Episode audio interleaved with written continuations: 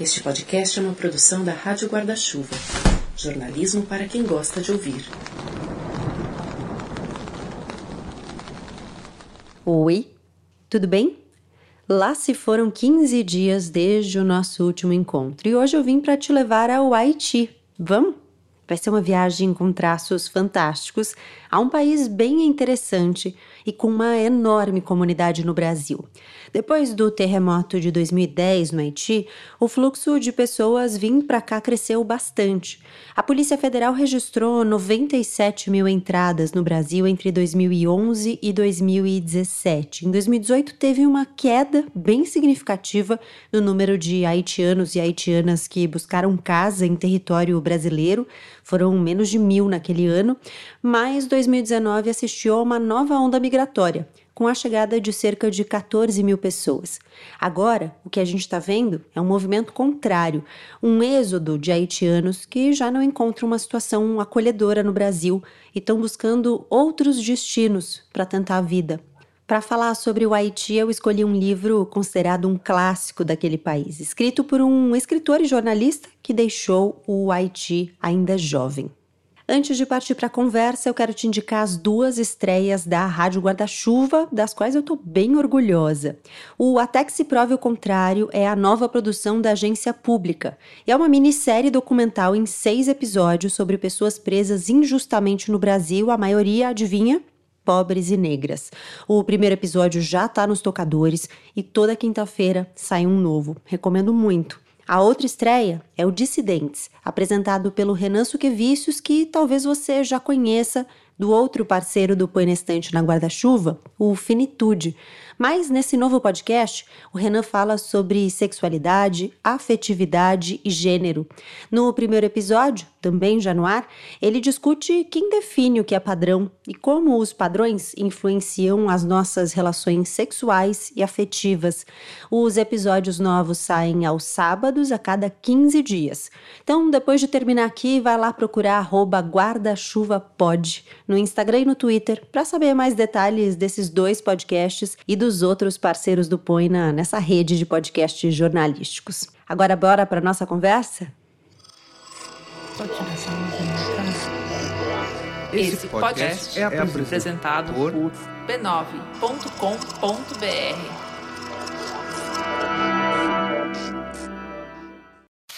Há muito tempo que espero este momento. Poder sentar à minha mesa de trabalho, uma mesinha bamba debaixo de uma mangueira no fundo do quintal, para falar do Haiti com calma, com tempo. E o que é ainda melhor, falar do Haiti no Haiti. Eu não escrevo, falo. Escrevemos com o espírito, falamos com o corpo. Sinto esse país fisicamente, até o calcanhar. Reconheço aqui cada som, cada grito, cada riso, cada silêncio.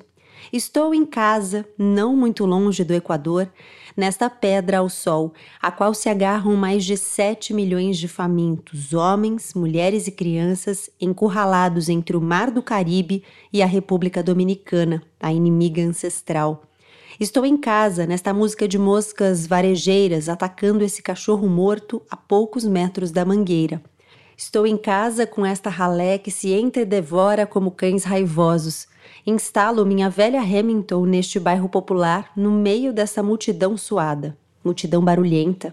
A cacofonia incessante, a desordem permanente, hoje percebo, de fato me faz falta nos últimos anos. Lembro-me que no momento de deixar o Haiti, 20 anos atrás, eu estava completamente feliz por escapar dessa bagunça que começa com o nascer do sol e termina de madrugada. O silêncio em Porto Príncipe só existe entre uma e três da manhã, a hora dos bravos. A vida só pode ser pública nessa metrópole espantosamente superpovoada, uma cidade construída para nem 200 mil habitantes que tem hoje cerca de 2 milhões de histéricos. 20 anos atrás, eu queria o silêncio e a vida privada. Hoje não consigo escrever se não sentir as pessoas à minha volta, prontas a interferir a todo momento no meu trabalho para lhe dar uma outra direção. Escrevo a céu aberto, no meio das árvores, das pessoas, dos gritos, dos choros. Um país real e um país sonhado. Voltar à terra natal depois de 20 anos de exílio é se reencontrar com o que existe e redesenhar o que se desejou que existisse. O jornalista que narra foi embora para o Canadá Lá, buscou refúgio de uma ditadura. Ao retornar, voltar à casa da mãe, dividir o espaço com aquela mulher antes ingênua, hoje uma fera, não há alternativa senão escrever. E uma história que corre de boca em boca na noite misteriosa o empurra para a caneta imaginária. É que há uma revolta em curso, pessoas que não morrem, que resistem à fome, que morreram, mas seguem em pé. O que acontece nessa terra onde morrer não vale a pena? Como colocar no papel o que não conseguimos nem nomear? Escrever é iluminar a noite ou é contar da escuridão em oposição à luz do dia? País Sem Chapéu, de Danila Ferrier, é tema do sétimo episódio do Põe na Estante, que já começou.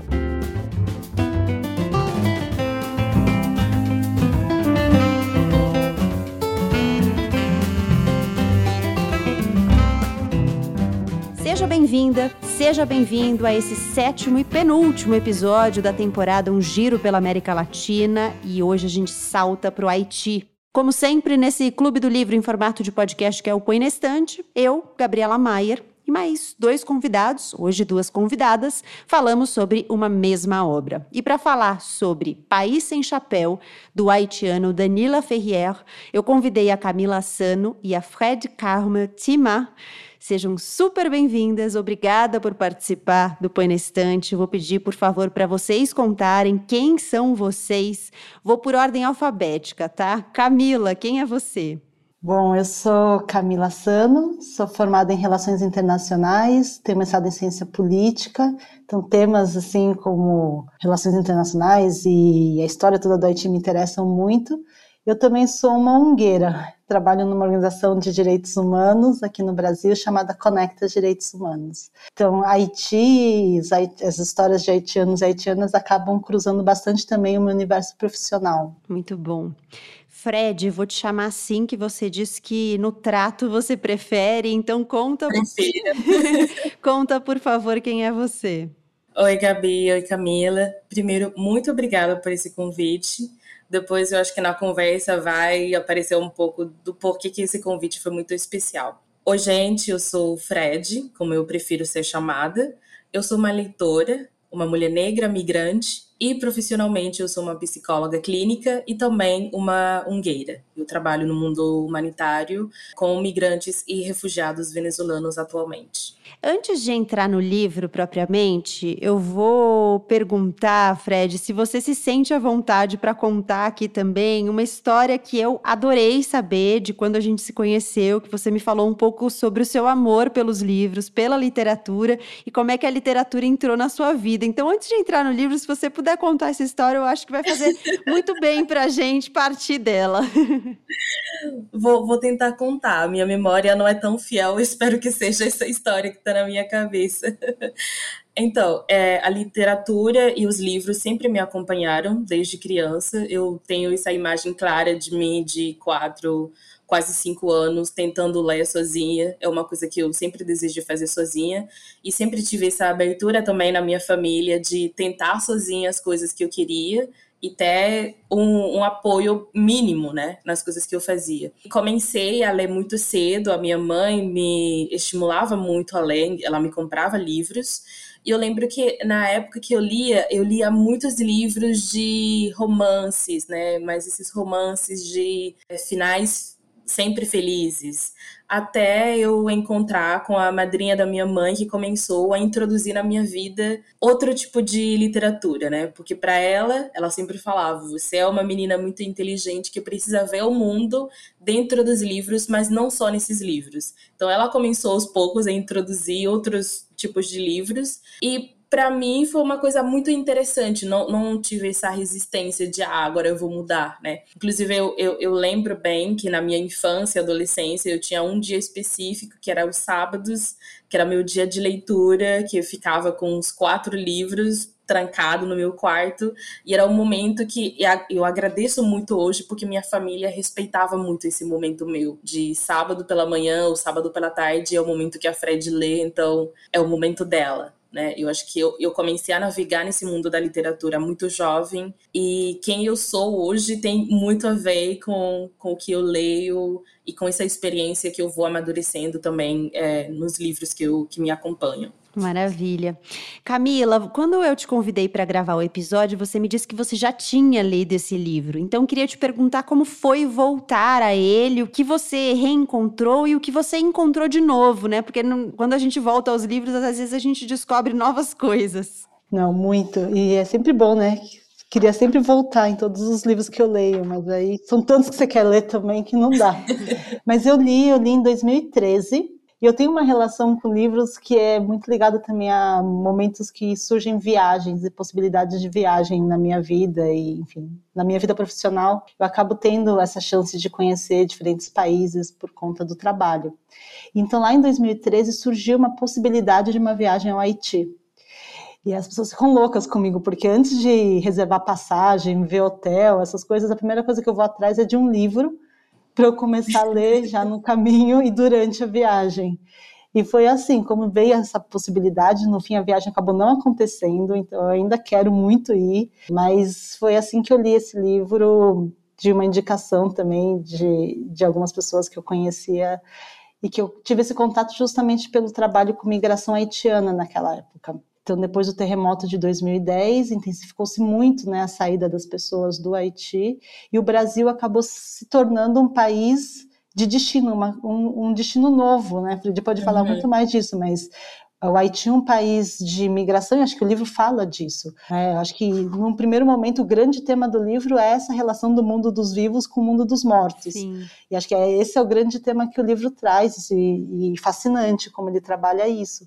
Mas também o tempo todo a dinâmica da migração está colocada. E ela está colocada. Quando eu li, eu estava lidando muito mais com realmente a situação das pessoas que estavam saindo do Haiti chegando ao Brasil. E eu aqui, trabalhando numa organização de direitos humanos no Brasil, entendendo como que o Brasil deveria e poderia fazer uma acolhida de fato humana e respeitosa e na lógica dos direitos humanos. Então, acho que quando eu li lá atrás, já faz tempo, então muita coisa eu nem lembrava, eu acho que estava muito mais com esse olhar de quem está chegando, né, daqueles que estão chegando aqui no meu país e de um pouco esse busca por entender, para além do que só sai nas manchetes de jornal, tudo. E agora reler é, é muito curioso, mas é um momento em que as pessoas estão deixando o Brasil. Se a gente pegar até um noticiário, a, a crise, a situação tão difícil e dura que o Brasil está passando, muitos fluxos estão de saída do Brasil Inclusive, eu tenho trabalhado com casos de grupos de pessoas do Haiti que estão tentando sair do Brasil e não conseguem, porque por causa da pandemia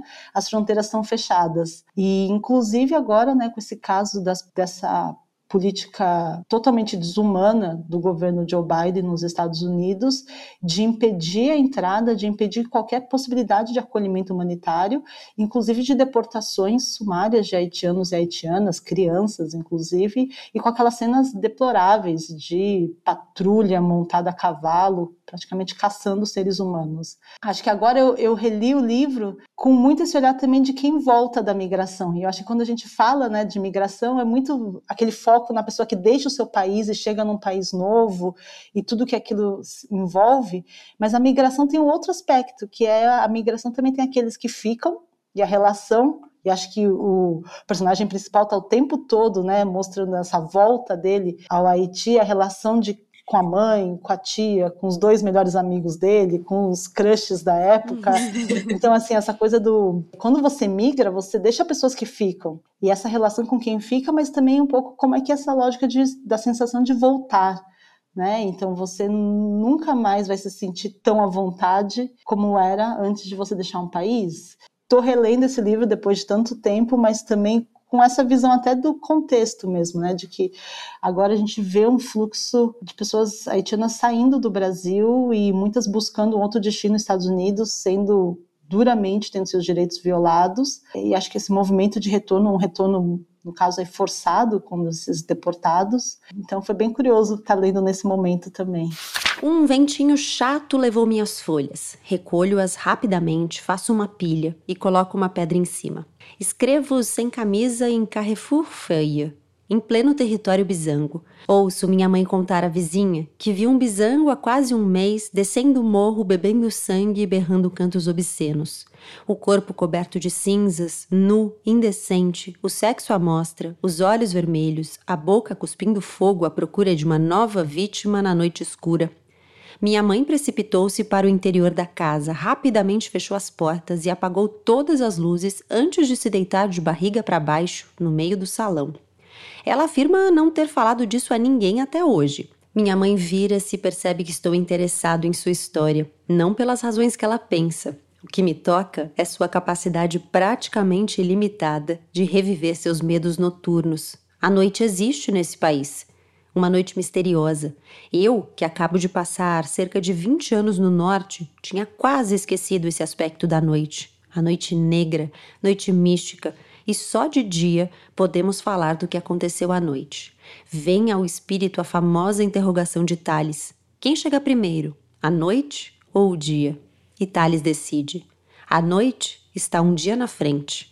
É como se dois países caminhassem lado a lado sem jamais se encontrar. Um povo humilde se debate de dia para sobreviver. E esse mesmo país, à noite, é habitado somente por deuses, diabos, homens transformados em bestas. O país real, a luta pela sobrevivência. E o país sonhado, todos os fantasmas do povo mais megalomaníaco do planeta tem uma ambiguidade, né, no retorno dele ao Haiti depois de 20 anos. Primeiro que assim, o livro ele tem bastante coisa autobiográfica, inclusive o próprio Laferrière ele fala que ele tem uma autobiografia americana que se compõe por 10 livros, e esse é o sétimo desses livros, né? E ele de fato se exilou, ele virou jornalista e no meio da ditadura do Valier, e ele precisou sair do país, e, e ele conta isso com com esse personagem, né? Esse personagem tem é, esses traços em comum com ele, essa história em comum com ele. Tem uma ambiguidade porque, ao mesmo tempo que ele volta e percebe tudo diferente, tem horas em que ele narra uma quantidade tão imensa de mudanças que parece que nada mudou. É como se tivesse uma imobilidade no meio daquelas transformações todas. Então, ao mesmo tempo que ele vai perceber as pessoas diferentes, vai perceber o país diferente, o cotidiano diferente, né? Ele também vai perceber algumas coisas que ficam que permanecem, que perduram. Então, eu, eu gosto muito desse jogo que ele faz entre o mundo do, dos vivos e o mundo dos mortos, entre o que é perene e o que é efêmero, né? Entre o que é claro e o que é escuro, o que é dia, o que é noite, o que é a ciência ocidental e o que é o que os ocidentais vão chamar de superstição, né? Ele, ele coloca dessa forma. Então, eu gosto muito dessa hum, dualidade, mas mais do que dualidade, de uma ambiguidade, né? Porque ele não coloca uma dualidade necessariamente oposta. Ele fala de uma coisa complementar que complexifica mesmo, né? Isso que você falou, Camila, de falar de um Haiti para além do que os jornais contam, para além dos estereótipos que se reproduzem, acho que ele contribui bastante para isso, né? Nesse livro de complexificar. Uma coisa muito interessante você colocar essa palavra, né, ambiguidade, é um livro que eu quero muito ler há um tempo e sempre estava adiando a leitura desse livro. Tipo, ah, eu quero muito ler, mas em algum momento eu vou. E quando você fez o convite, foi tipo, não, agora é o tempo de, de fato, de ler esse livro, né? E foi uma leitura muito interessante, muito gostosa para mim, porque primeiro foi eu lendo um livro sobre meu país de origem, estando no meu país de acolhida, né? Eu me sentindo também nesse lugar dele, né? Porque ele tá fora do Haiti há 20 anos, faz 11 anos que eu não moro mais no Haiti. E tem um pouco disso que a Camila falou, né? A gente vai, mas também as pessoas que ficam vão vivendo. Então as coisas vão mudando. Mas mesmo tendo essa mudança, quando a gente retorna, é todo novo, a gente aprende de novo. E, e, nesse aprender de novo, tem algumas coisas que não mudam. Tem algumas coisas que de fato continuam sendo a mesma coisa. A mãe preparando a comida favorita, Sim. a mãe preparando o banho de um jeito específico. São coisas que não importa o tempo que você tem fora, continuam, né? Tem essa permanência. Eu acho muito interessante o jeito que ele colocou esse olhar do, do filho para a mãe e esse olhar do filho também que tem que amadurecer vendo a mãe como uma adulta que não é mais a mãe que ele tinha quando ele foi embora, né? É, até como mulher, né? Tem uma hora que ele Isso. fala, a primeira vez que eu vejo a minha mãe como mulher, porque ela tem um flerte lá com o vizinho. É, sim. É ótima essa parte. E eu gosto muito quando ele fala, quando ele fala da mãe, que ele vai descrevendo ela a partir dos tipos de sorriso dela, né? Então é um sorriso encrespado, um sorriso amarelo. Sim. Então você vai vendo o quanto ele também vai descobrindo a mãe em outras formas. É, que é a mesma mãe, é a mesma que vai lá deixar o prato quentinho para ele, mas também é isso, vai a vida segue, né? A vida de todo mundo segue. É, e além dessas coisas da, da família, né, que permanecem, que não mudam, né, das relações afetivas, eu acho que tem alguns traços que ele vai encontrando da coletividade, né, da cultura, do que é ser haitiano, de, da identidade, que também não mudam, que ele vai encontrar, vai voltar e vai falar: ah, é verdade, tem isso aqui, é diferente. Quando eu terminei de ler o livro, depois eu fui lendo outras coisas que ele falou, que ele fala, né, dele, como ele se identifica, e aí eu, eu fiquei apaixonada de ver como, lendo um livro do meu país, ver esses traços do que é ser um americano, né? Do que é ser um americano latino. Porque tem coisas, tem muitas coisas em comum. Tipo, é, é um livro que me fez muito pensar num livro de um autor brasileiro, Macumba. Tem, tem muitas coisas similares que eu vi nessas duas histórias. Para mim foi, foi, muito lindo ver esse, esse, posicionamento dele de se identificar como americano. Foi uma coisa que ele falou, eu acho que no final do livro, né, dessa questão que ele acha que ele escreve mais no sentido inglês, não tanto no sentido francês. E é muito engraçado porque eu, eu vi outras coisas nessas entrelinhas, porque eu acho que a vendo de uma a gente foi colonizado por franceses, então para mim a questão do humor haitiano é, é, um humor que é muito parecido ao humor francês. Tipo, a gente ri de coisas que os outros ficam, mas por que, que tá você tá rindo, né? Sabe? Por que, que você tá rindo? E foi um livro que eu ri muito, tipo, eu ri muito, eu gozei essa leitura. E aí eu falei, mesmo ele se identificando nessa parte de ser um americano, em algum momento aparece isso, né? Aparece o humor que é mais francófono, que é mais francês do que americano. Eu achei muito interessante essa, essa sutilidade que tem no, no livro. Nosso vizinho chega correndo. O que houve, Pierre? Ninguém tinha me dito que ele não estava em Porto Príncipe. Imagina, Marie, faz dois dias que o tabelião foi para o noroeste, para Bombardópolis. Que loucura! Já são no mínimo três pessoas que conheço que foram para lá no espaço de uma semana. Mas o que há em Bombardópolis? Pergunta minha mãe só para demonstrar interesse na conversa. Não sei, Marie. Parece que os americanos estão lá. Não ficaria surpreso se os americanos estivessem instalando uma estação espacial em Bombardópolis. O senhor acha? Pergunto. Claro, eles nunca engoliram o fato de termos chegado lá em cima antes deles. Lá em cima onde, senhor Pierre? Na Lua. Nunca ouvi falar nisso. O que o senhor acha? Que os americanos iam divulgar a informação que não foram os primeiros a pisar na Lua? Parece que Kennedy ficou louco de raiva quando soube da presença de um haitiano na Lua, tendo chegado visivelmente antes de Armstrong. Nunca ouvi essa história. Claro, é um segredo de Estado. Minha mãe traz café fresco. Como isso aconteceu? Primeiro, Armstrong chegou à Lua certo de que era o primeiro homem a pisar naquele solo. Ele começava a fazer seus legendários saltos de canguru quando ouviu uma voz atrás dele. Ei, amigo, você tem um cigarro? Faz três dias que eu não fumo. Você sabe o que isso quer dizer para um fumante? Armstrong virou-se e viu um haitiano alegre sentado atrás dele. Mas isso nunca foi mostrado ao grande público.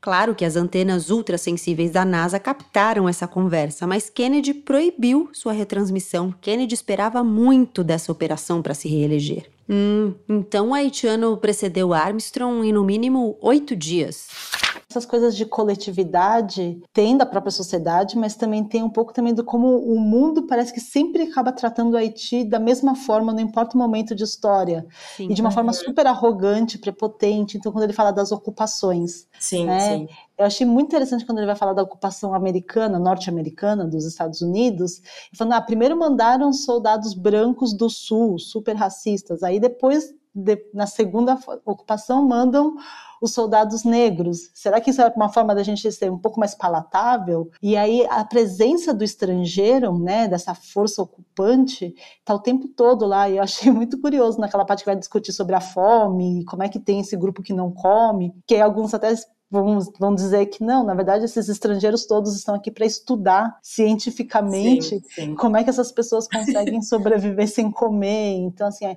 eu imagino, né, de que a, a, presença estrangeira no país é algo tão perene também, e, e aí com todos os problemas que isso traz, né, de, uhum. ainda mais de um país que tornou-se independente de uma forma tão pioneira e tão marcante, o mundo ser tão prepotente de estar toda hora ali ocupando esse Inclusive esse o Brasil, território. né? O Brasil que chefiou, né? Liderou a missão, que ficou anos por lá e depois, quando eles saíram com muitas revelações e denúncias de violações de direitos humanos, de abusos, de violência, foi uma, uma participação problemática nossa, né, lá. Sim, sim. Eu achei sobre essa cidade, eu achei muito interessante o jeito como ele colocou isso, né? Que me trouxe de novo essa questão do branco que chega para estudar. Mas para estudar o quê? Né? Uma coisa que para os outros é uma coisa normal, é uma coisa que a, a gente cresce vendo isso na, na nossa cultura. Quando eu terminei de ler o livro, que eu fiquei nesse país sonhando, país real, foi muito interessante porque tem em algum momento do livro ele vai falando da questão do zumbi, né? Que você encontra, você não sabe quem é real, quem não é. E é uma coisa que, de fato, eu cresci conhecendo pessoas que era um zumbi. e, e não, era, não era uma coisa assustadora, sabe? Não era uma coisa de olha, você não passa perto dessa pessoa. Não, todo mundo sabia na cidade que aquela pessoa em algum momento já morreu. Todo mundo sabia. São coisas que você não consegue explicar para alguém que não conhece a cultura. Aí você escutar que alguém que vem de fora, que não conhece a cultura, que não se preocupa em conhecer a cultura, chegar para estudar essas pessoas. Mas como que é feito esse estudo? Mesmo sendo um livro de ficção, eu senti que um pouco ele colocou isso como uma provocação, né? Uma provocação dessas coisas que estão sendo feitas como está sendo feito, o que, que isso está trazendo, o que, que isso está dizendo. Sem dúvida, e eu acho que ele vai mostrando também do que esse interesse né, estrangeiro se traveste muitas vezes. E ele, uhum. eu também achei o livro engraçado, e ele é muito irônico em alguns momentos, assim, né? Quando ele fala da fome, por exemplo, para usar o exemplo da Camila, é, ele vai falar né, das pessoas que vão ser estudadas, é, aí ele vai falar das pessoas que ficaram não sei quantos dias sem comer, e aí vão ser estudadas por isso. Três meses, uma coisa você fica, tem que comer de três em três meses. Exato. E aí depois ele vai falar também dos interesses econômicos que estão é, ligados a isso. Então ele fala assim que, Sim. ah, parece que segundo a CIA, a fome ainda é uma arma muito poderosa, mas as empresas de alimentação estão de olho aqui, porque não dá para sobreviver à fome, não é mesmo? Senão uhum. a comida deixa de ser um item essencial e elas vão ganhar menos dinheiro. Então ele vai colocando umas pitadas Sim. ali bem ácidas, né? Super, é uma forma de, de lucrar menos e um elemento a menos de dominação. Exato. Né? Então, quanto a, a fome é um elemento de dominação também. É, eu também dei muita risada nessa parte. olha, olha gente é ridículo. Não, foi muito bom. O, o, jeito como ele colocou isso, eu achei impressionante. Você está lendo, você está dentro da história, mas ao mesmo tempo tem essa provocação, você não passa sem sentir essa provocação. Um curto momento de silêncio Bem, diz o Dr. Legrand Bijou com um sorriso maroto. Os americanos e nós não temos a mesma noção de segredo, mais um caso de incompatibilidade de gênios. Então eles proibiram o acesso a Bombardópolis, cercando a cidade com arame farpado. Agora eles estão abrindo a barriga da galinha dos ovos de ouro para saber como funciona. É a única maneira que conhecem. Não deixa de ser uma descoberta bastante importante, doutor, que poderia resolver a questão da fome. Sempre acreditamos que era preciso uma melhor distribuição dos frutos da terra, o que se revelou um desejo vão. E se a solução fosse muito mais simples que isso? Eliminar a obrigação de comer para viver. Claro, é importante, mas a reação americana foi de início totalmente diferente.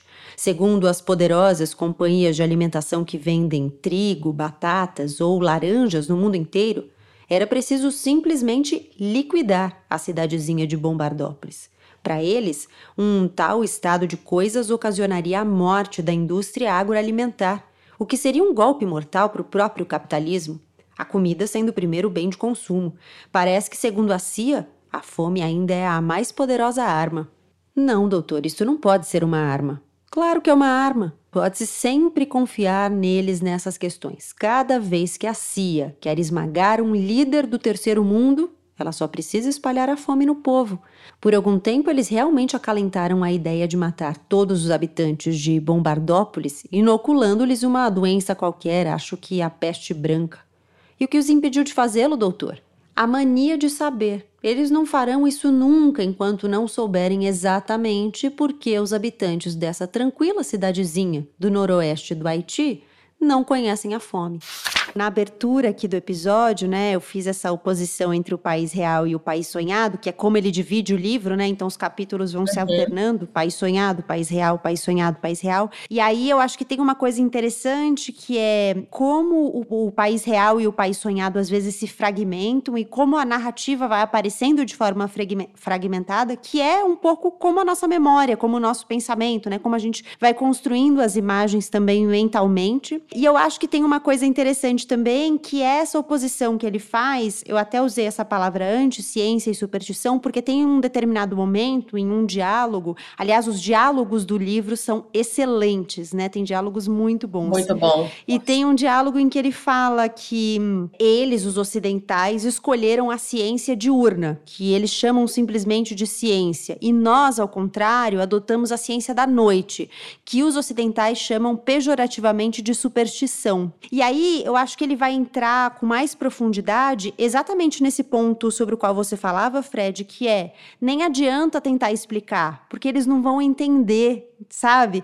Do mesmo jeito que tem um diálogo engraçadíssimo, que tem um personagem que está contando para ele que os haitianos chegaram primeiro à Lua. E é maravilhosa essa parte, porque ele vai contando e ele vai falando, claro que os americanos não vão admitir, e aí eles vão meio que debatendo, mas o que é afinal chegar à Lua, né? O que significa? É ciência ou é superstição? Então tem vários momentos em que eles vão, ele vai colocando essas histórias e vai ficando claro isso que não adianta explicar para eles que estão vindo de fora com esse olhar colonizador, com um olhar pautado na ciência diurna. Eles uhum. não vão conseguir captar as nossas nuances e as nossas subjetividades quando chegam aqui, porque não faz parte da vivência deles. E eles talvez nem estejam interessados em captar de fato, né? Sim, sim. E esse é um ponto que eu gostei muito do livro, porque eu, eu senti que é uma imagem de, de um Haiti mais rico que é o, o, de fato, né? Que tá cheio de cores, é, é, muita movimentação. Tipo, quando ele anda nas ruas, eu sinto que eu tô lá também, né? Revivendo essas caminhadas.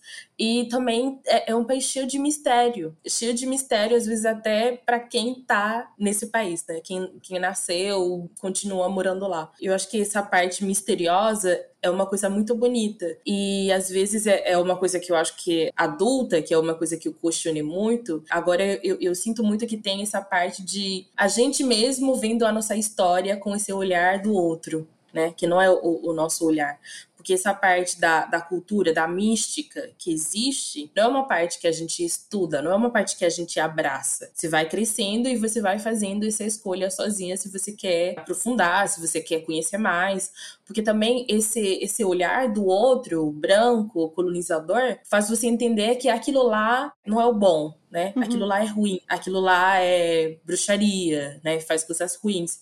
Você vai vendo mais famílias católicas, porque até então o país era mais católico, rejeitando essa parte da cultura que foi uma questão que eu acho que eu passei anos da minha vida tendo do porque em vez de rejeitar, não ter uma parte também até dentro da escola explicando o que, que é aquilo, né? Eu, eu não preciso, aí a escolha vai ser minha se eu quero de fato aprofundar, se eu quero seguir isso como uma religião ou como uma parte da minha vida, porque é uma coisa que eu, sinto que não dá para tirar de quem a gente é, faz parte de quem a gente é. Por isso, às vezes, quando as pessoas me perguntam, ah, e a religião do voodoo? Eu falei, para mim não é uma religião. Para mim é parte da nossa cultura, é parte de quem a gente é. E é triste às vezes ver como que a gente não sabe tanto, não é todos nós que sabemos tanto dessa, dessa parte da nossa história. Eu acho que tem uma coisa muito legal, porque quando fica essa coisa né, do o outro, o olhar do outro, essa dualidade toda, é tudo dentro do próprio personagem principal, que é Sim. é um haitiano. é, então, é, ele, ele é o, o, integrante, mas ao mesmo tempo traz esse olhar do outro, e ele entende algumas coisas que aí eu, né, leitora, que não sou haitiana, fico assim, bom, ele entendeu, mas eu não entendi. Eu queria que ele me explicasse um pouco mais, porque realmente essa parte de ter ido para a Lua, eu falei, nossa, como eu queria ser capaz de entender isso. Discorra, é. né? É, ou você ter a capacidade mesmo de, de ok, sabe? Eu consigo pensar para além desses moldes que foram colocados. E esse ponto, Fred, que você estava falando sobre religião, eu adorei a parte do livro que ele vai falar, né, daquele momento de acessar o mundo dos deuses e depois quando ele volta. É, primeiro que assim, é engraçadíssimo a, a vivência dele ali, ele interagindo com os deuses e as deusas, mas depois a parte quando ele volta e vai falar com o professor e, e discutir tudo, né, e é um pouco, ele é quase esse papel do você vai ser aquele que vai contar o que é tudo isso que o Haiti possui para os outros, né? Pelo fato dele ser jornalista, de ser escritor, então ele ter esse papel do contar. E aí ele tem acesso a algo tão profundo e íntimo que é justamente né, o país sonhado, o país sem chapéu, o lado dos mortos e, e, o contato com os deuses. E depois quando ele volta, ele volta super decepcionado de que ah, mas é isso. E aí ele começa a discutir com o professor, e o professor, mas o quão diferente é as bases das religiões majoritárias e dominantes no Ocidente. Se você pega a história né, do catolicismo, a básica do Jesus com uma mãe virgem, o que de tão diferente tem de uma história de dois deuses em que eles estão ali numa relação difícil, tem uma filha, essa filha também tem ali uma provocação com a mãe, com o pai. Assim, é, a gente está partindo do mesmo princípio, que são dilemas intrafamiliares que vão dar base para uma religião. Ele vai fazendo um pouco dessa. E que, de fato, né, quando a gente for, for reduzir, fazer um olhar, sem querer aqui ser crítica a qualquer uma das religiões, mas dá um, sabe, no fim das contas, ele parte de elementos muito próximos. E, e... ele dá uma alfinetada que eu acho muito boa, que é, é, o professor vai falar né, dessa missão que ele tem de escrever, e aí ele vai falar assim: ah, você tem que transformar os deuses voodoo numa coisa palatável para o ocidente, né? E interessante. Aí ele fala, mas como é que eu vou fazer isso? Isso, né? Ficar interessante. Aí ele, ele fala assim: qualquer coisa vai ser mais interessante que a história do marceneiro que estava ensinando, o carpinteiro que estava ensinando o filho a ser carpinteiro, né? Exatamente, não, é muito boa essa parte. Dá meia volta e dirige-se para casa. Vejo-o cuspir três vezes na mão esquerda da tia René antes de cruzar o portão. Tia René aproxima-se de mim, vem deslizando sobre a própria sombra. Já é meio-dia. O Lucrécio conversou com você, ele é meu padrinho. Conversou, digo tentando manter a calma. Ele propôs me acompanhar até o lado de lá. Tia Renê parece pensativa por um momento. Ele te propôs isso? Sim, foi o que acabou de me dizer agora mesmo. Que estranho, murmura tia Renê quase para si mesma. É a primeira vez que ele propõe isso a alguém. Há pessoas que lhe suplicam há anos e ele recusa. Com você, na primeira vez que te vê? Então ele falava sério? Tia René balança levemente a cabeça, com ar grave. É um homem muito poderoso, diz, melancolicamente. Em todo caso, digo, ele não é lá muito rico, apesar de todo esse poder. Logo se vê que tenho 20 anos de capitalismo nas veias. Oh, diz tia René, você de certo me viu dando-lhe uns trocados. O dinheiro não é nada, não tem direito de ganhá-lo. Ele vive nos dois mundos. Dois mundos? Sim, ele atravessa a fronteira quase todos os dias, é um passador. Você acredita nisso, tia René? Sei que isso existe. Tia René é uma católica fervorosa.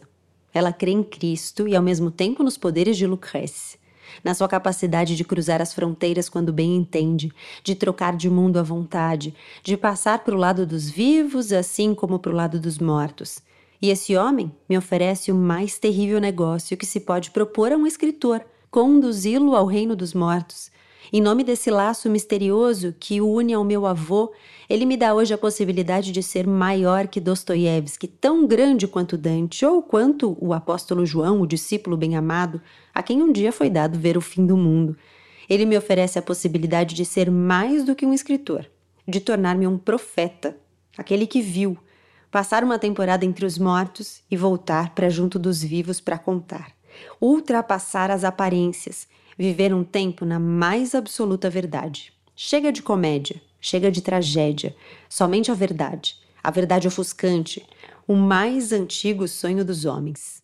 Eu queria voltar num ponto que a, a, gente já passou por ele, mas eu acho importante marcar esse ponto, que é o fato de o Laferrière escrever em francês, né? A, a Fred estava falando disso no início, eu acho importante voltar nisso porque eu acho que ele tem uma posição política muito importante. Quando ele se coloca como latino-americano, né, ele renega, inclusive, esse rótulo de escritor francófono, porque para ele a francofonia é a cultura do colonizador. E ele não quer escrever, quando ele fala, ah, eu escrevo no francês, mas ele escreve num francês em que ele primeiro que ele vira escritor no exílio, né, já no Canadá, mas ele escreve num francês que ele vai reconhecer também como um francês colonizado, do colonizado e não do colonizador.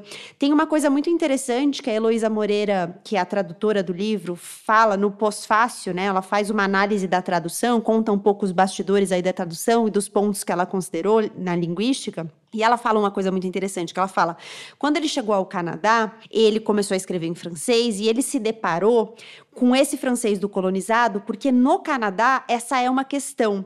Se, é, ela fala, se você vai para Quebec, o tempo todo eles falam desse francês como um francês menor, né? Então os franceses veem o francês do Quebec como um francês menor, como um francês secundário, como um francês pior. Não é o francês original.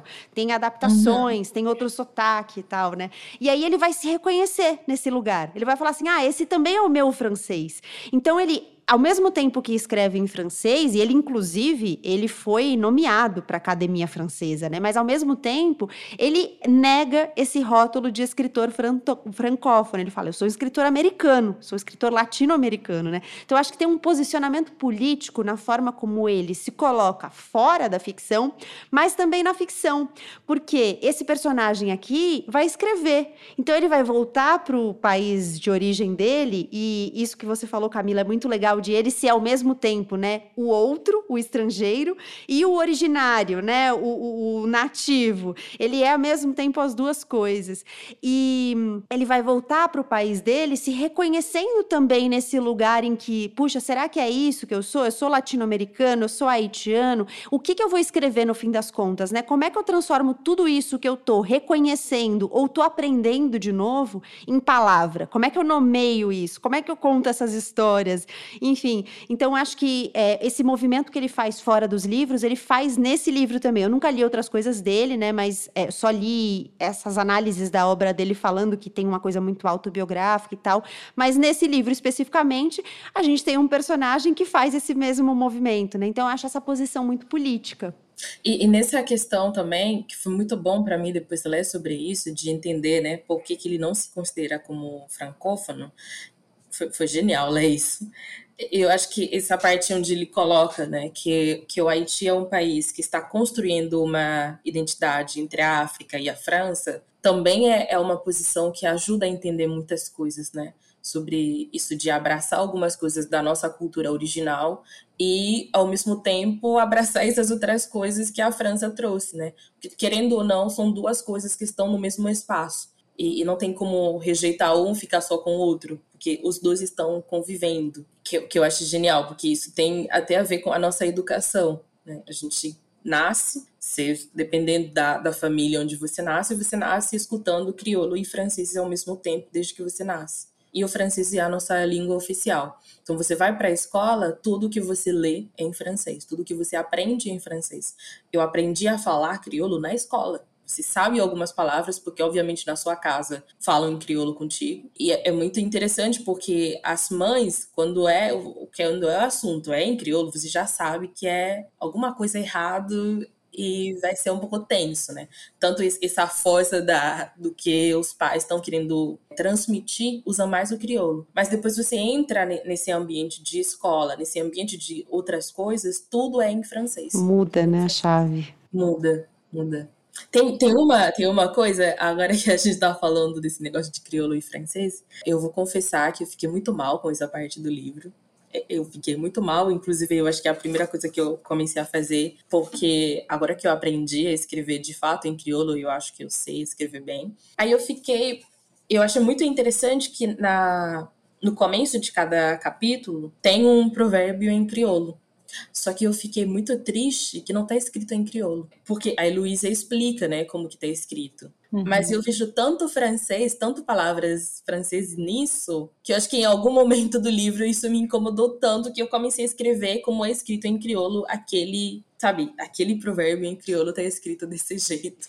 Ah, então não tá escrito certo. Não, eu acho que ela explica também que tem uma. Não, ela fala, é, ela começa, é a primeira coisa que ela diz, né, que os provérbios estão transcritos em um crioulo haitiano mais etimológico. Ela fala. Isso, isso. Que foram traduzidos ao pé da letra. Tem, tem muitas palavras, por exemplo, é, o primeiro, trois feuilles. Isso é francês. Não tem nada de crioulo nisso, né? Ah, entendi. Isso é francês. E aí tá sendo bem traduzido, e Luísa, se você escuta isso, eu não tenho nenhum problema com isso. Só que eu acho que também eu senti um pouco a falta disso, de ver a riqueza do crioulo escrito, porque é muito bonito. É, e isso é algo que eu nunca identificaria, por exemplo, né? Porque no, no caso não falo. Fiquei agora com vontade de, de pedir pra Fred mandar pra gente por escrito. eu mando. Eu, eu, fiquei, eu fiquei procurando o livro na versão francesa, porque eu queria ler as duas edições, mas eu não consegui. Uhum.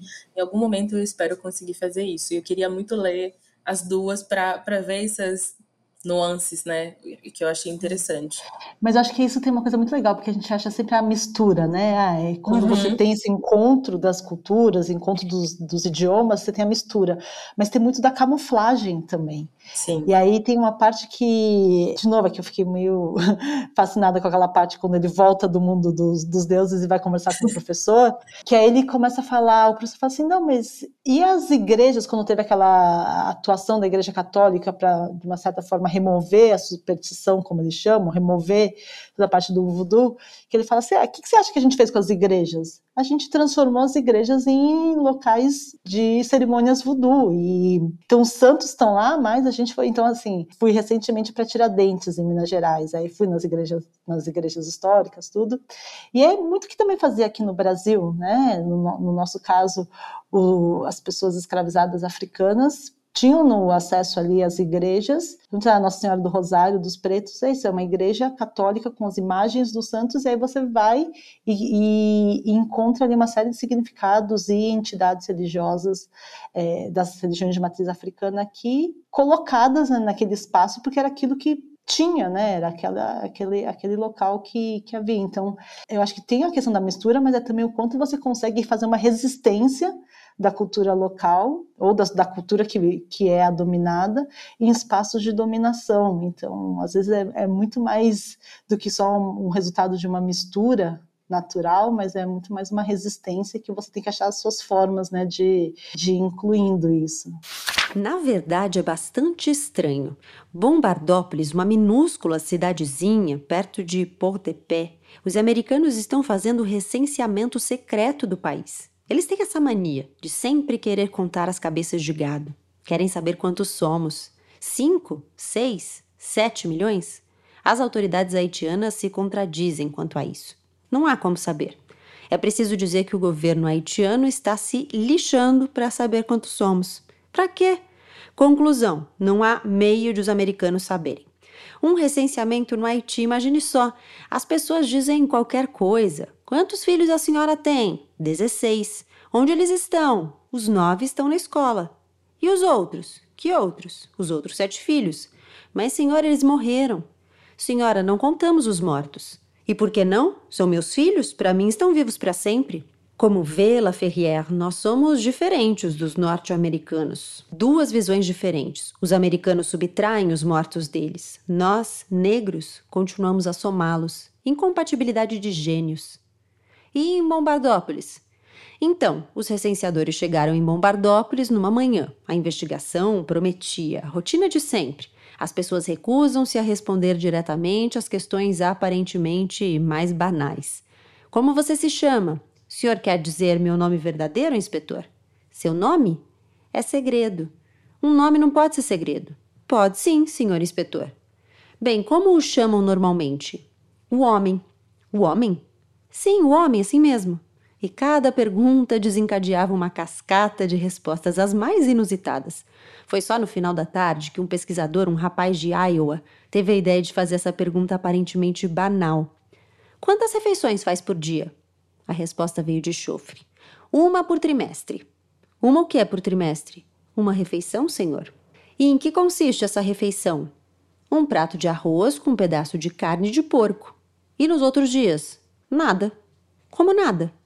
Nada, não como nada. O pesquisador-chefe chega ao local no dia seguinte de manhã. Mesma coisa. A estação imediatamente alertou o quartel-general em Porto Príncipe, que logo despachou uma equipe de especialistas para o local. Os três especialistas ficaram por volta de uma semana em Bombardópolis a primeira vez. Segundo eles, os moradores da cidadezinha não ingeriram nada, nem mesmo um copo d'água durante a estadia deles lá. Oito dias, não é pouco, mas já se viu grevistas de fome fazerem melhor. Então, o quartel-general envia uma segunda equipe mais poderosa. Eles ficaram 21 dias e, segundo o espantoso relatório que apresentaram, os habitantes de Bombardópolis, depois de 21 dias de jejum, não manifestaram nenhum sinal de fraqueza física ou mesmo mental. É espantoso, acabo por balbuciar. Vou apresentar o Danila Ferrer rapidamente aqui. A gente já falou bastante sobre ele, mas ele é jornalista, ele é escritor, ele é roteirista. Como eu disse, né, a exemplo do que acontece com o um personagem no livro, ele deixa o Haiti, ele passou a infância no Haiti, a adolescência, ele vira jornalista jovem e depois, durante o, a ditadura, né, do Jean-Claude Duvalier, que na verdade muita gente conhece como Baby Doc, ele deixou o Haiti.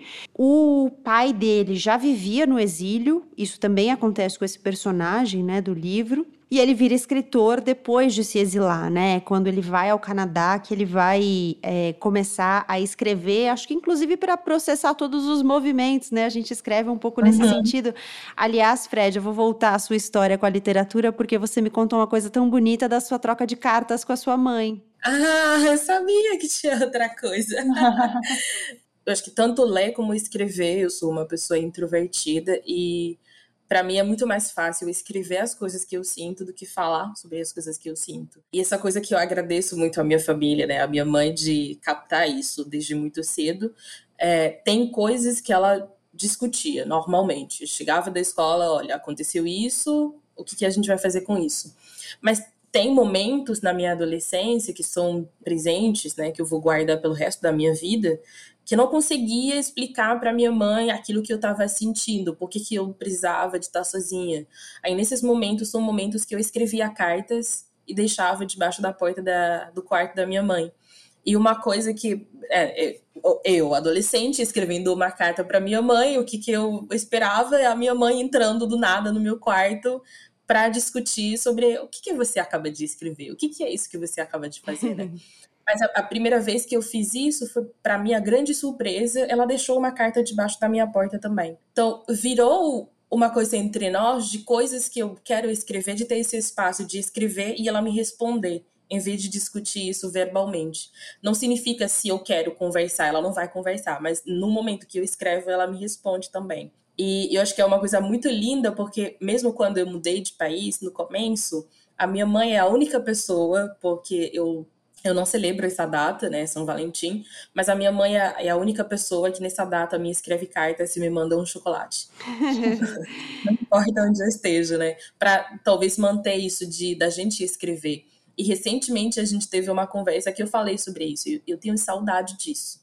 Eu tenho saudade de sentar e escrever para minha mãe algumas coisas que eu estou vivenciando na minha vida de agora. Ela saudade vive no Haiti? Sim. Sim, a minha mãe vive no Haiti. Bom, chegamos ao momento das considerações finais, então, sobre essa leitura, sobre esse livro. Vou abrir espaço para vocês colocarem as impressões finais de vocês e, mais que tudo, né, uma motivação para as pessoas lerem, o que elas podem encontrar de mais delicioso, o que vocês encontraram de mais maravilhoso que vocês acham que as pessoas também podem encontrar aqui. Ah, eu recomendo muito. Eu já tinha lido, mas reler foi muito bom. Eu acho que é sempre bom quando a gente sai daquela imagem tão rasa, estereotipada, então traz muito. É muito bom porque ele é engraçado, como a gente falou aqui. Então, assim, é um livro que de assuntos pesados, mas que você consegue rir, rir é quase um rir de você mesmo. E acho que nesse ponto foi interessante, porque eu fico imaginando alguém, um europeu, um americano lendo, talvez não ria tanto, mas eu, como brasileira, consigo ver muita tiração de sarro da cara dos de, daqueles que estão né, no norte global, dos países ricos, enfim, um pouco dessa prepotência toda aí é, fica ali muito perceptível e assim a gente também acaba tendo muita relação próxima. A gente não falou disso, mas as relações Brasil e Haiti elas são muito intensas. Eu estava até conversando antes com a Gabi que tem um, um filme, Fred, não sei se você já viu, que chama O Dia que o Brasil Esteve Aqui, que conta sobre o dia daquele jogo da paz da seleção brasileira de futebol com a seleção haitiana lá Os haitianos estavam mais felizes com a vitória do Haiti, do Brasil, do, do Brasil. que com a perto do Haiti. E aí esse filme ele mostra, é um documentário que mostra a loucura que é, assim, é uma febre, é uma paixão pelo, pela seleção brasileira, mas isso, pelo que eu fui sentindo, foi transcendendo também para uma coisa, né, do Brasil. Uhum. E aí depois você tem a, a participação tão ativa do Brasil na MINUSTAH, e que a missão da ONU para estabilização do Haiti, que o Brasil teve um papel ali de liderança. E aí depois as pessoas falam, mas por que, que tantos haitianos e haitianas vieram para o Brasil? Mas olha essas relações que já, já existem. E também eu acho que tem outras coisas que a gente vai se identificando, né? Quando ele vai falar do Haiti, tem um momento que ele fala assim, ah, o morro. E aí, na altura do morro onde você mora, é o quão pobre você é e o quão menos pobre você é. Então, assim, são dinâmicas que a gente consegue se identificar também. Eu acho que no livro é, é ele fala bastante, porque... né, dessa geografia de Porto Príncipe, dos espaços Isso. que são democráticos e que não são, né? Ele até fala, o cemitério é o lugar onde todos se encontram, mas entre um lado e o outro do cemitério você tem dois mundos, né? E é interessante também, né, pensar que Haiti é a terra das montanhas altas. Que... Mas isso é o significado da palavra? Não tenho certeza, mas eu acho que sim. Mas é, essa geografia é muito presente e, e aqui também, né? Acho que a gente se identifica muito. Então, para mim foi muito muito prazeroso ler, de poder me identificar com aquelas pessoas nessa soberba toda, né, do, do, da visão ocidental, primeiro mundo, assim, que tem do, das nossas realidades, e também porque acho que é um tema que eu trabalho, né? Eu trabalho muito com a questão de imigração e refúgio, então também é, é, muito bom quando você só sai daquele decreto, portaria, legislação, medida provisória, não sei o quê, e aí você vê que de fato isso faz. É, e é tão natural, né? No, no nosso jargão, a gente sempre fala: migrar é um direito, migrar é natural, faz parte das dinâmicas, mas aí quando você lê o livro, você fala, olha como é, é realmente faz muito parte da dinâmica, e não é só da dinâmica do Haiti, mas também nossa, né? Eu acho um livro super interessante para ler. Primeiro porque coloca essa questão da gente entender outro país da, da América Latina, do Caribe, que, que de fato as notícias que se tem são as coisas só ruins, né? A gente só tem um lado da história. Aí ele coloca muito esse lado da cultura, esse lado da beleza do país, esse lado de como o país é, de fato. Então eu sinto que é que é uma porta para fazer uma viagem dentro desse lugar é, cheio de cores, cheio de movimentação, que dá também um, uma ideia de como que é a família haitiana, né? De como que é essas famílias que têm mais mulheres do que homens, de como que é essas mães que têm esse vínculo de mães e irmãs, é, vínculo entre vizinhos, porque né, o vizinho que entra, o vizinho que convida, como se ele fosse parte da família também, porque ele é considerado parte da família. Então, eu acho que tem esse aspecto que é muito bonito, é, o jeito que, que o autor escreve isso. E, além disso, como a Camila falou, tem toda a questão da, da migração, que eu acho que é um tema super atual, né? Que é um livro que ajuda um pouco a, a, ter esse olhar mais além do que a definição do que, que é uma pessoa que é obrigado a deixar o país de origem e como que é esse retorno para esse lugar, ter um entendimento melhor. Me, melhor. Para mim, literatura é isso. Acho que literatura é o que ajuda a gente de fato a conhecer outros mundos né, sem ter esse estereotipo de ah, essa pessoa tem que ser assim, ou pessoas desse lugar tem que ser assim, desse jeito. Então, acho que é uma leitura que eu indicaria, com certeza, sem dúvida. Dá para ler super tranquilo, para rir, pensar. E também uma, uma coisa que eu acho que, é, que vale muito a pena é, é se enxergar nesse lugar comum da América Latina. Para mim, o fundamental é isso. Que tem muita coisa da cultura brasileira que é parecido com coisas da nossa cultura também. Né? Achar esses pontos de encontros, de que a gente se encontra, que a gente é, é um só, né? a gente é americanos latinos. É, eu achei a leitura gostosa, além de tudo, né? Uma leitura fluida, assim, né? A gente falou do, do fato de ser engraçado, mas a leitura flui além de tudo, né? Para além de ser engraçado. Então, você consegue ler, apesar de ele tratar de temas densos, e você consegue ler, assim, com tranquilidade. Mas eu acho que, no meu caso, eu destacaria que o livro, ele me deu um nó em alguns momentos, sabe? Porque eu me reconheci muito nas histórias é, desse lugar lugar da superstição, que ele chama de superstição, né, o que ele vai dizer que os ocidentais e da história da oralidade, da história das histórias que vão passando, né, de boca em boca. Tem uma hora que ele conta uma história, ele fala que tem uma tradição de manter os mortos ocupados, então que você enterra a pessoa com uma linha e com uma agulha na mão que é para ela ter o que fazer. e aí eu fiquei pensando, sabe, em todas as histórias, por exemplo, que a minha avó conta, e que são histórias assim, sabe, que são histórias parecidas. Uhum. Mas ao mesmo tempo, em vários momentos eu me reconheci também com essa racionalidade do colonizador, sabe? Quando ele fala assim, ah, tem um momento que ele vai pontuar que os brancos só querem acreditar naquilo que eles conseguem entender. Eu, eu encarno muito bem essa racionalidade, sabe? Assim, uhum. tenho dificuldade às vezes de acessar algumas coisas, inclusive da nossa ancestralidade, porque eu não consigo me desprender do que eu consigo entender. Então, é, uhum. me deu um nó nesse sentido, de eu ficar me reconhecendo dos dois lados e, e ficar pensando, né? Nossa, como a gente carrega um pouco de tantas coisas e de tantas pessoas Sim. que vieram antes, enfim. Minha mãe para um momento para tomar o fôlego, lança-me olhares intensos, tentando ver o efeito de suas palavras sobre mim. Devo ter um ar fascinado, uma vez que ela continua com um leve sorriso no canto da boca. Eles realmente foram para todo lado. Nós os ouvíamos à noite quando entravam em Porto Príncipe. Quem? Você não estava me ouvindo? Filas de pessoas andando de cabeça baixa, resmungando histórias pavorosas num patuá incompreensível. Então agora não resta um só morto nos cemitérios do Haiti? exclamo num tom levemente irônico. Não.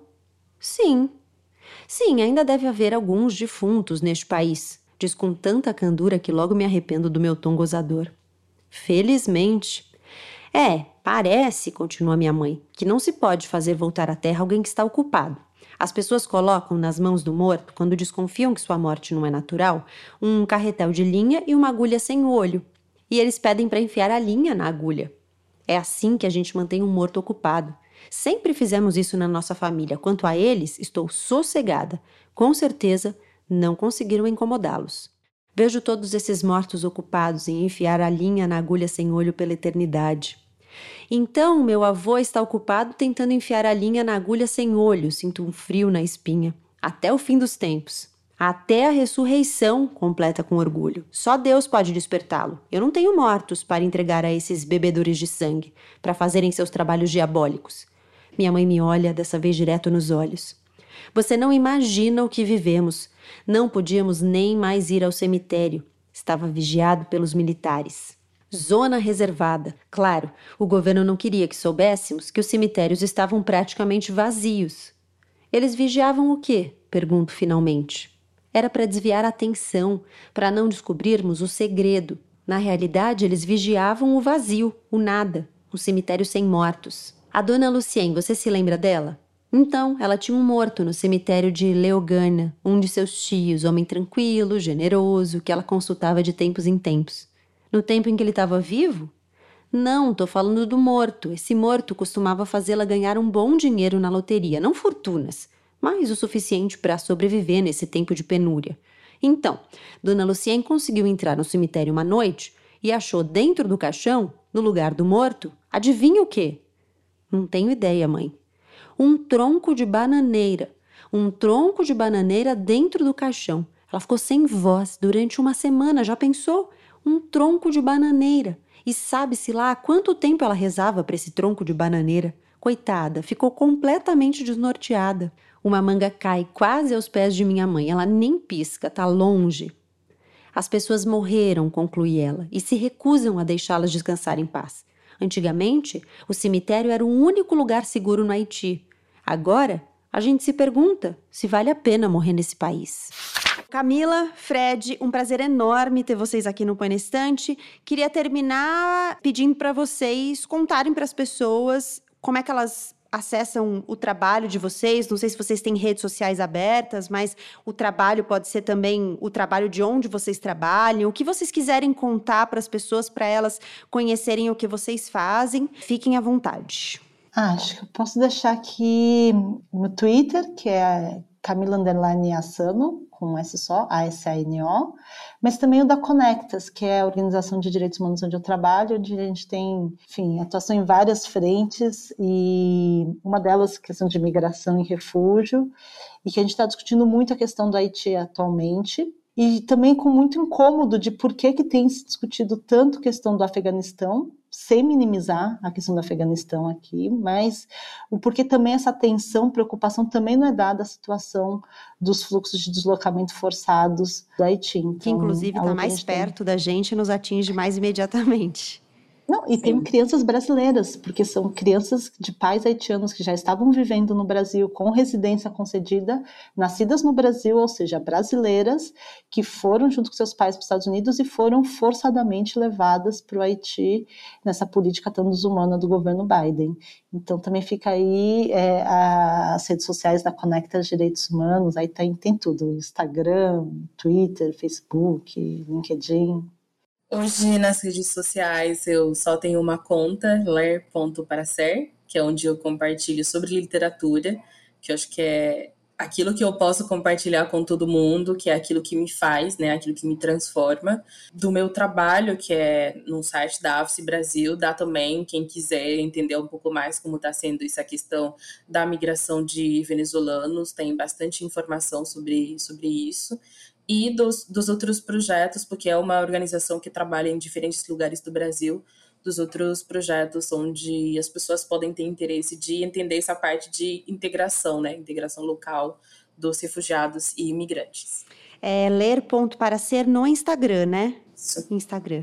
É, e eu recomendo muitíssimo, porque além de falar de livros, a página é lindíssima. Inclusive, eu falei assim: nossa, vou pedir umas dicas para Fred, porque eu sou péssima nessa coisa de fazer a arte, sabe? Fazer design bonitinho. A gente compartilha, a gente compartilha. Sou terrível. gente, obrigada mais uma vez. Eu que agradeço. Eu também, adorei. Adorei muito o convite, adorei a conversa aqui. Bom, para não deixar a dúvida no ar, quando a gente terminou a gravação, eu corri no Google para descobrir o significado da palavra Haiti e descobri que era o nome indígena para ilha e que significa terra de altas montanhas, como a Fred falou.